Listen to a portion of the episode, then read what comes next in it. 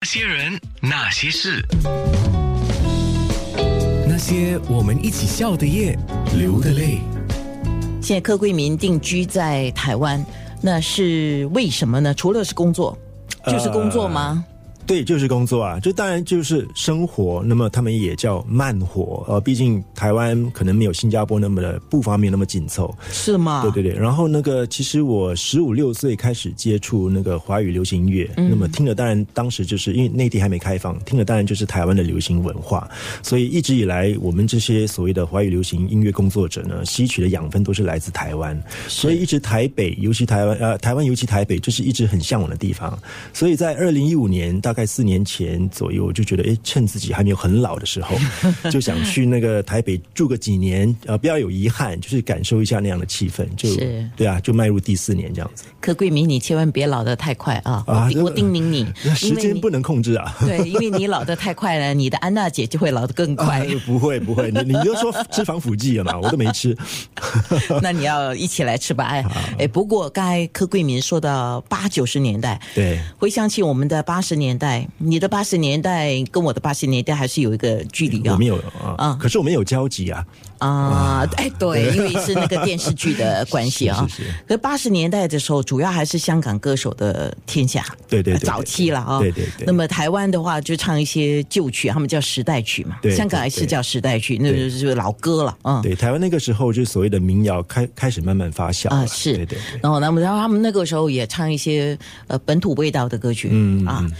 呃，有一点那个日本演歌的味道的。 ，Nagashi 他们叫啊之类的对，对那么到了九十年代，就是呃，桂民的养分的对年代，就是对对对嗯，那个时候是90年谁？代很多啊，九十年代其实就是九零年代初期，就是台湾的流行音乐正式开始就是奔放，就是整个是盛开。所以那个时候在主导整个台湾的流行市场的，就是基本上我们熟悉的唱片公司是滚石，还有后来的飞碟，所以基本上是他们两家的天下。他们两家就是九十年代作品，就是不不可能会错过他们的作品的，对啊包括他们的艺人等等的，是。对对对。那说到那个八九十年代影响你最多的歌曲创作人会是谁呢？啊，那一定就是那个李宗盛。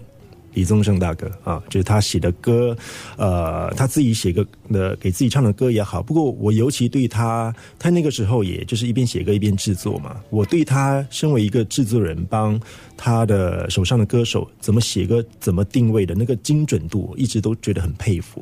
啊。所以到后来，我之所以后来为什么会成为一个制作人，其实他对我有绝对很大的影响，就向他看齐这样那。你现在定居在台湾的话，你跟李宗盛有很多交集吗？啊，没有啦，因为大师嘛，就是不常见 到，不常见到。你要啊对去他的吉他店呢、听说要去他的吉对他对，店。他他现在有自己的牌子理吉他嘛， 嗯对对，他现在就是就对啊，就大师比较没有那么公开的出现，不过有时偶尔在录音室有碰到这样子。他们现在应该都是呃中国大陆跟台湾两地跑吧？对。对对，一定的，一嗯定的。现在就是市场都在内地嘛，那你怎么不往那边跑呢？偶尔啦，不过就是，当然你可以说，我如果说要更深扎在一个华语市场的话，应该跑去内地住嘛。可是内地的东西我，首先我吃不惯，然后我嗯觉得太辣吗？ 呃，就吃不惯，然嗯后一直觉得说，诶，台湾的小吃啊，什么东西自己还蛮喜欢吃的，所以我我想在一个地方好好的生活的话，我觉得台北会是我的首选。嗯，对对对，内地那边有案子，过去做一做，吃个锅，然后回来就 OK 了。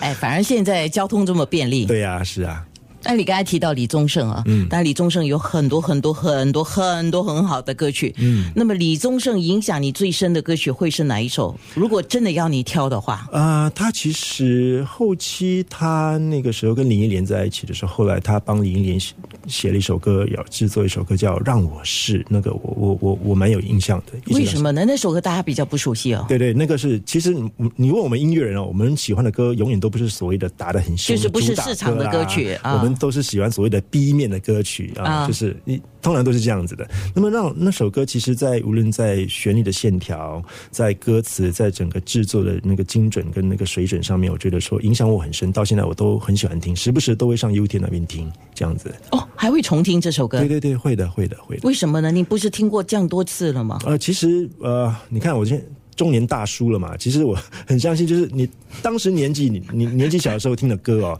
跟你现在听哦，其实味道不一样。是你的了解，你经过一些某生活的历练啊等等，你再回过头来听你当时喜欢的歌，你所感悟的共鸣的位置都不一样了。那我我理解你讲什么。每个时代、每个年龄，呃对，是每个人生的阶段，你所感受到是可能是一样的东西，对可是你的体会会不一样。对啊，你看当时情呃那个十多岁、二十岁在听一大堆情歌，对不对？当然有它的罗曼的那个部分，可是现在回过头，哎，大叔了，再听回情情爱爱的东西，哎，感悟又不一样了。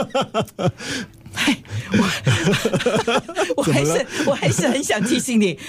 小蝌蚪啊，是，你啊千万青别蛙老了得啦太快。我变老青蛙了，还小蝌那蚪欸 了。些人，那些事，刚才提到李宗盛的歌那么多啊，如果如果如果要问你哈、哪一个艺人是你的偶像？哪一首歌是你常常 K 的歌呢？呃，其实我对一首歌一直到现在我。